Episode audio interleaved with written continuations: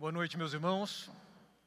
Eu me sinto bastante contente de poder estar nesse lugar de novo, ah, com tanta oportunidade de relaxar, de brincar com netos, conversar com amigos e rever alguns, algumas pessoas, fazer novas amizades, compartilhar da palavra de Deus e até, quem sabe, compartilharmos um pouco das nossas vidas quando nós tivermos tempo disponível ao longo da, do decorrer do dia.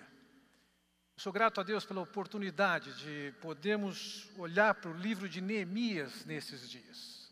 Esse é o nosso tema, o nosso alvo nessa semana. Verdade que nós não vamos poder contemplar o livro como um todo, não temos esse tempo, mas nós vamos estudar as primeiras sete mensagens relativas a esse livro e as demais vocês vão ter oportunidade de assistir, caso queiram, em uma série de mensagens que já está gravada. Vejam, o livro de Neemias é um livro que é, está compreendido entre aqueles livros históricos da Bíblia. Para termos uma ideia, história na Bíblia ocupa 50% de todo o material. E o livro de Neemias é um desses. Escrito num determinado momento histórico, que revela o que estava acontecendo e o que Deus estava fazendo naquela ocasião. Veja, no versículo 1 nós lemos assim: As palavras de Neemias, filho de Acalias, no mês de Quisleu, no vigésimo ano, enquanto eu estava na cidade de Suzã. Seu nome Neemias era um nome bastante comum no seu tempo. E Neemias significa confortado pelo Senhor ou o Senhor conforta. Esse era o, o significado do seu nome. Ele é alguém famoso que aparece em outras literaturas. Enquanto o seu pai, mencionado aqui, Acalias, ninguém registra nada além do que esse texto que nós temos nas Escrituras. Quando nós olhamos para o texto, mais especificamente o versículo 11 do capítulo 1, nós sabemos o que Neemias era, e se nós projetarmos a nossa realidade brasileira para isso, nós vamos ter uma visão equivocada de quem ele era e o que ele fazia. O texto diz: Nesse tempo eu era copeiro do rei. Quem sabe, numa leitura simples assim, nos pareça que ele era simplesmente alguém que cuidava da, da louça ou da copa, mas ele era bem mais do que isso. Alguém que era copeiro como Neemias, no tempo da monarquia persa, era alguém de extrema confiança do rei. Depois da rainha, o copeiro do rei era a pessoa mais íntima do rei. Ele era o homem que garantia que aquela comida que ia ser servida ao rei era uma comida não envenenada. Consequentemente, como prova disso, antes que o rei comesse, era esse copeiro que ia comer, provar daquela comida e provar, através da sua sobrevivência, que o rei poderia comer aquilo. Estando nessa posição de tanta autoridade, ele era alguém que tinha um poder de influência significativo. Ele poderia fazer lobby junto ao rei, conforme os interesses de quem quer que fosse. Ele era classificado naquela sociedade como uma pessoa muito importante.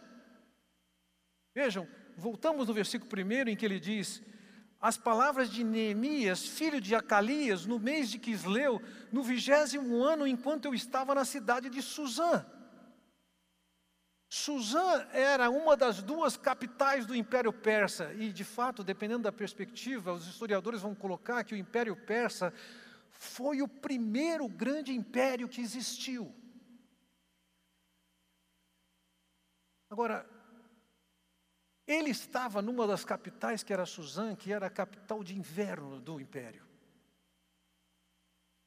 E isso pode trazer a seguinte pergunta para você: Por que que Neemias não estava em Jerusalém, já que ele era parte do povo de Deus?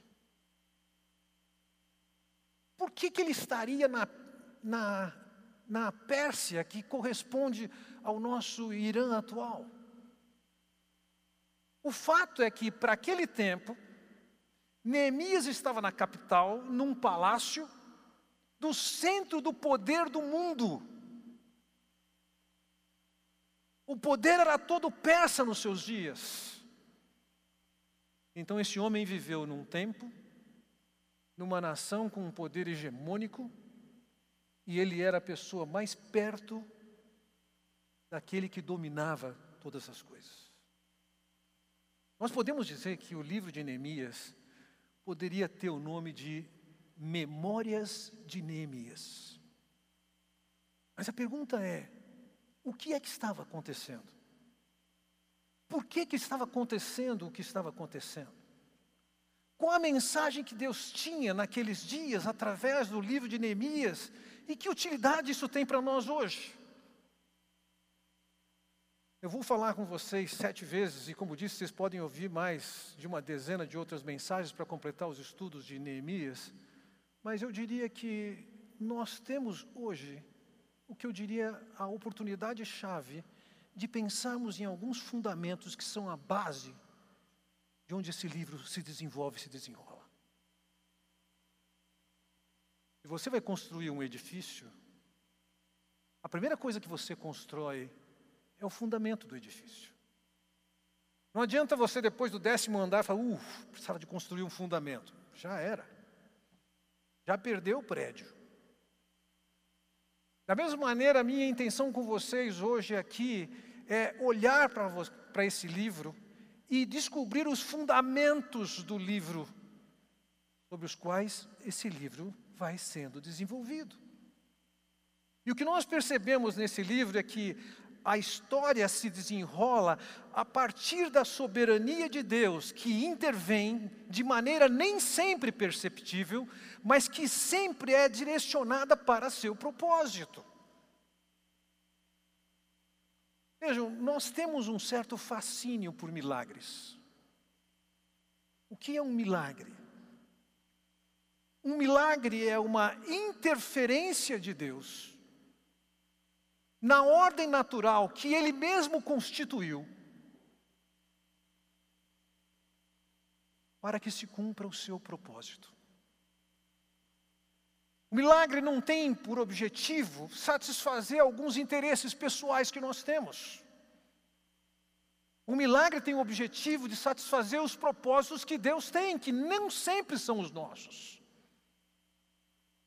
E existe uma ordem natural, e Deus interfere, interrompe a ordem natural para fazer acontecer segundo o seu propósito. Isso é um milagre.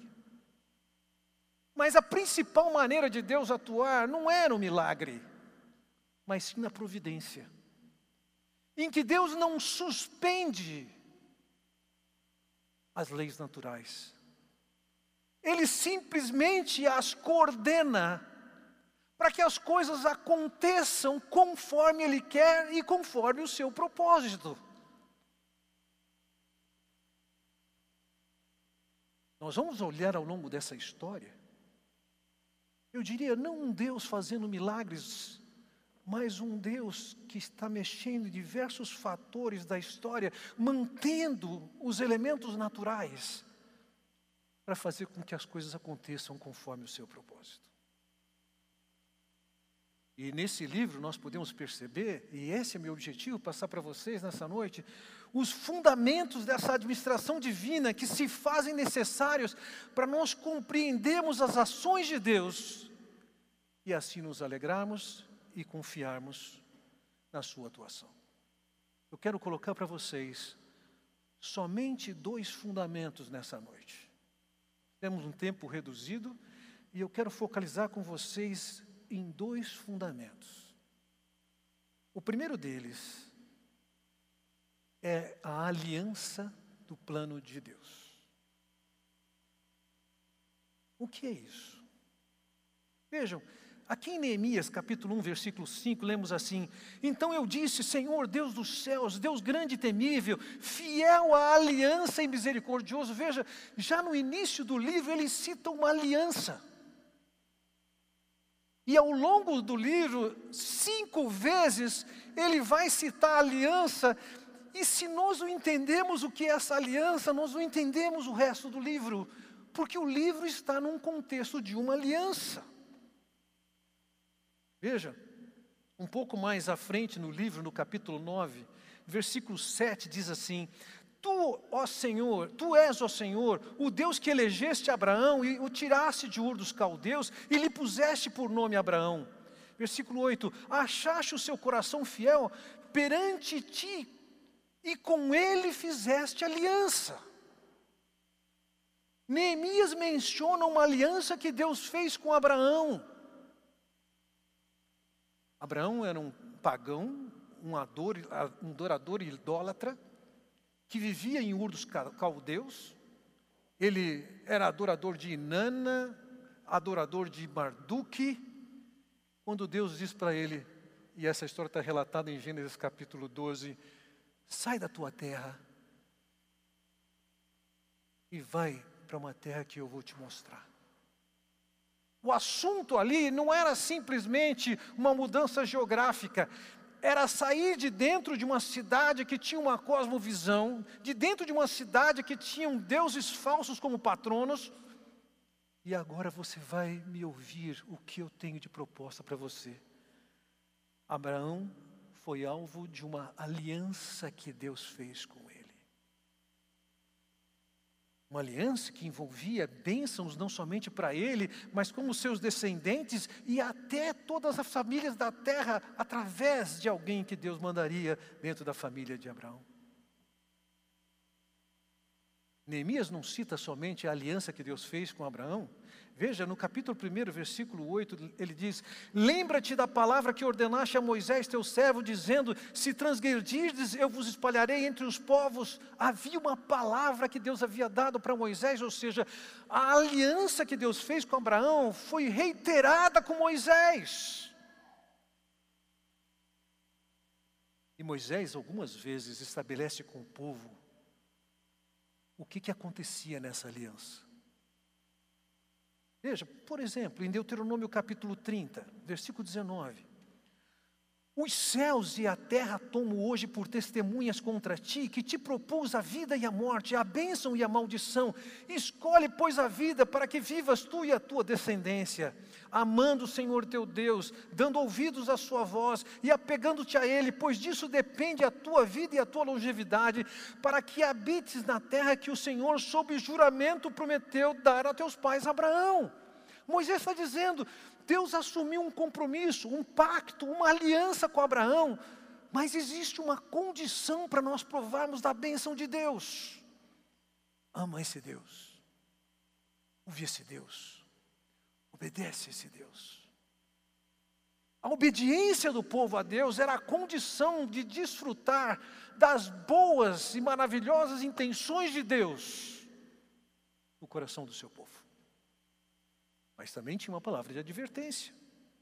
Por exemplo, em Levítico capítulo 26, Moisés fala: Se ainda com isso me não ouvirdes, e andardes contrariamente comigo, espalhar-vos-ei por entre as nações, e desembainharei a espada atrás de vós, e a vossa terra será assolada, e as vossas cidades serão desertas. Se vocês, meu povo, descendente de Abraão, com quem eu firmei um pacto, vocês não me levarem a sério e não me obedecerem, é maldição. Lembra das palavras de, de, Moisés ali em Deuteronômio capítulo 30, versículo 19? Eu vos proponho a vida ou a morte, a bênção ou a maldição. Ele diz: escolhe. Eu quero te dar a vida. Mas depende do que você escolher, é morte. Eu quero te dar a bênção, mas dependendo da vida que vocês querem levar, é maldição. Deus é um Deus que firma pactos. E o livro de Neemias está dentro desse contexto de um povo com quem Deus fez um pacto, cuja intenção de Deus era abençoá-los, alegrá-los de forma que eles pudessem desfrutar das bênçãos de Deus, dos favores e do seu amor. Mas a sua infidelidade acarretaria em maldição. E é isso que tinha acontecido com aquele povo. E é aqui que aparece Neemias. Então lembremos isso: o nosso Deus é um Deus que faz alianças. O segundo fundamento que eu quero estabelecer com vocês aqui é a soberania de Deus na história. Cerca de dois mil anos antes de Cristo, Deus chamou Abraão. Chega cerca de 1750, ou talvez um pouco mais, dependendo do tipo de cronologia que considera esses fatos das Escrituras, nós vamos encontrar Moisés em que Deus está renovando isso. Por volta do ano mil, nós encontramos as primeiras monarquias de Israel, com Saul, Davi, Salomão, e a história vai se desenrolando, até que através de um litígio, aquela nação que era o povo de Deus se torna duas nações, Israel ao norte e Judá ao sul. A capital do norte era Samaria, a capital do sul era Jerusalém. E nós vamos lendo na história que esses dois povos, a seu tempo, se tornaram rebeldes contra Deus. O Deus que tinha feito uma aliança com eles. Então, quando nós lemos lá em 2 Reis, capítulo 17, por exemplo, no versículo 6, diz assim: No ano, no nono ano do reinado de Oséias, o rei assírio conquistou Samaria e deportou os israelitas. Versículo 7: Tudo isso aconteceu porque os israelitas haviam pecado contra o Senhor. Por causa da, da desobediência do povo, Deus articulou para que Salmaneser V da Síria viesse, atacasse aquele povo e destruísse aquele povo. Foi Deus quem levantou Salmaneser. Ele havia dito isso. Se vocês se rebelarem, se desobedecerem, é isso que vai acontecer. E a partir do versículo 14, desse texto de 2 Reis, versículo, capítulo 17, ele diz, versículo 14: Não quiseram ouvir e foram obstinados. Versículo 15: rejeitaram seus decretos e a aliança. Versículo 16: abandonaram todos os mandamentos. Versículo 20: por isso o Senhor rejeitou todo o povo de Israel, ele o afligiu e o entregou na mão dos salqueadores. O Deus que fez uma aliança com aquele povo é um Deus que tem autoridade absoluta, ao ponto de destacar um rei que pensa que é simplesmente poderoso, Salmaneser V. E Deus o trai, o traz para de alguma maneira disciplinar o seu povo. Isso aconteceu no ano 722 a.C. O povo do sul poderia ter aprendido a lição. Entretanto, isso não aconteceu assim. Depois do Império Assírio, vem o Império Babilônio com Nabuco, Nabucodonosor, antes dele, seu pai, que foi o conquistador, foi Nabopolassar. Eles vão ser instrumentos de Deus na vida do povo do sul. Veja o que diz Abacuque, profeta, no capítulo 1, versículo 6, ele diz: Pois eis que suscita os caldeus, nação amarga e impetuosa, que marcha largura da, pela largura da terra para apoderar-se de moradas que não são suas. E ele está dizendo o seguinte: Abacuque está trazendo essa mensagem. É Deus quem está trazendo Nabucodonosor. E ele vai devastar a terra do sul. Em todos esses fatos, nós vemos que o Deus que firma aliança com o povo e que alerta e adverte e promete também bênçãos, esse Deus é também soberano ao ponto de poder articular com que Salmaneser V venha para conquistar o povo do norte. Nabucodonosor, em 586, conquista então Jerusalém. E a pergunta é: que é que Neemias estava fazendo na Pérsia? Vejam, Neemias era um descendente de um daqueles que foram deportados pelo Império Babilônico. O Império Babilônico passou, graças à engenharia persa, engenharia militar persa, os persas conquistaram a Babilônia, no dia 12 de outubro de 538 a.C. Seus engenheiros desviaram o rio Eufrates. Enquanto o povo estava na festa em Babilônia, aquela água que vinha do rio e que batia nas paredes, nos muros enormes da cidade de Babilônia, fizeram com que parede feita de tijolos de barro se dissolvessem, se desmanchassem. E quando os persas entraram lá, eles não tiveram nenhum trabalho para conquistar a Babilônia. O povo estava embriagado pelas suas festividades. Por que, que isso aconteceu? O profeta Isaías, no capítulo 45, diz: Assim diz o Senhor ao seu ungido, a Ciro, o rei persa cuja mão direita seguro com firmeza para subjugar as nações diante dele e arrancar a armadura de seus reis, para abrir portas diante dele, de modo que as portas não sejam trancadas. Versículo 13: Eu levantarei este homem em minha retidão, farei direitos todos os seus caminhos, ele reconstruirá a minha cidade e libertará os exílios. O Deus que tinha levantado um Salmaneser V, um Nabopolassar, também foi o Deus que levantou Ciro, que começa um processo de reconstrução da cidade. Esdras, que é praticamente um contemporâneo de Neemias, no capítulo 1 diz: No primeiro ano do reinado de Ciro, rei da Pérsia, a fim de que se cumprisse a palavra do Senhor falada por Jeremias, o Senhor despertou o coração de Ciro. E no final do versículo 12, Ciro diz: Designou-me para construir um templo para ele em Jerusalém e em Judá. O Deus da aliança é um Deus absolutamente soberano. Ele trouxe o rei que destrói, mas ele também traz o rei que reconstrói. Ciro e seus descendentes têm como proposta justamente reconstruir Jerusalém e reconstruir o templo. Porque ele era bonzinho? Não. Ele tinha suas intenções.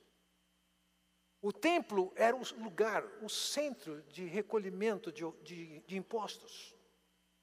E uma vez que esse estivesse reconstruído, ele ia ganhar uma parte significativa. Os impostos persas eram altos, o poder persa era caro. Muitas pessoas podiam se opor a Ciro, mas era Deus que o havia levantado.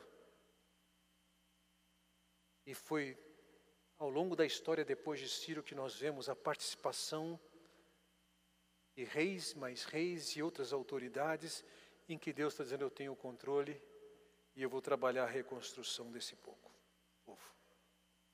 Depois da decisão de Ciro, tem 100 anos de controvérsias, de oposição, de aprovação, de proibição mas finalmente há uma ordem que é dada, o templo vai ser reconstruído, ele foi reconstruído, foi consagrado. E Neemias está no centro dessa reconstrução. Como lemos, no mês de Quisleu, no vigésimo ano, enquanto eu estava na cidade de Suzã, isso é 445 a.C. Este homem está numa posição estratégica que tem por objetivo a reconstrução, a restauração do povo de Deus. O livro de Neemias é um livro de restauração. Esse é o assunto do livro. Aquele povo tinha várias qualidades positivas. Se dizia na época que todo persa é um jardineiro. Sua terra era bonita, bem tratada foi lá que surgiu o que se conhece como o primeiro banco da história da família Buracho. Banco esse que tem, se descobriu já, uma série de nomes de pessoas que eram judeus e eram correntistas nesse banco. Estabelecidos esses dois fundamentos, o Deus que está por baixo do livro de Neemias, um fundamento é o Deus que segue e faz uma aliança com o seu povo. Esse Deus é o mesmo Deus que é soberano, que coloca todas as coisas debaixo do seu poder e define todas as coisas. Neemias viveu num tempo em que os muros estavam destruídos, as muralhas estavam destruídas, o povo passava por sofrimento e por vergonha, ansiavam por uma restauração, viviam tensões internacionais ameaçadoras, e Neemias está no centro desse cenário, sendo um protagonista de restauração. Ele tem consciência da autoridade soberana de Deus. Ele tem consciência que Deus é o grande protagonista da história. Ele não é um figurante. Ele tem consciência, como Deus de Daniel, que diz no capítulo 2: Seja bendito o nome de Deus de eternidade a eternidade, porque dele é a sabedoria e o poder. É ele quem muda o tempo e as estações, remove reis e estabelece reis. Ele dá sabedoria aos sábios e entendimento aos inteligentes. Daniel, Neemias e tantos mensageiros das Escrituras estão dizendo: é Deus quem tem autoridade, é Deus quem tem poder. Mas também está num contexto em que eles têm consciência de que é Deus quem firma uma aliança, um pacto. Isso faz parte do estilo de Deus. Foi o Senhor Jesus Cristo que, falando sobre esse assunto que nos envolve, nos afeta, ele disse: ele tomou um cálice e, tendo dado graças, o deu aos discípulos, dizendo: Bebei dele todos, porque isto é o meu sangue, o sangue da nova aliança, derramado em favor de muitos para a remissão de pecados. O Senhor Jesus, quando morreu naquela cruz, ele morreu para nos propor um pacto com Deus, um resgate de Deus para participarmos do povo de Deus, sermos cuidados e abençoados por Deus.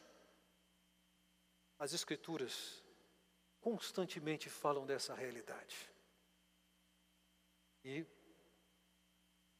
em Neemias nós vamos ver esse Deus que firma pactos e que é soberano, ele é fiel e ele cumpre isso. Vejam, Cada um de nós vive uma realidade.